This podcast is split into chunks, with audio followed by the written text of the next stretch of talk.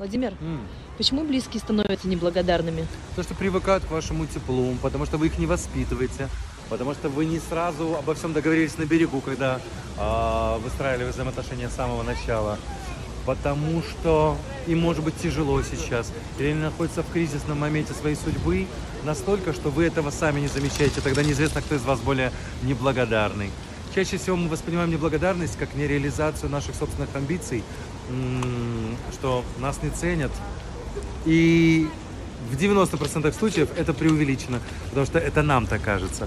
А, Просто будьте мудрее, теплее, прощайте и отпускайте. И тогда они это почувствуют ваше тепло и поймут, что им тоже нужно таким же образом реагировать на ваши поступки и слова.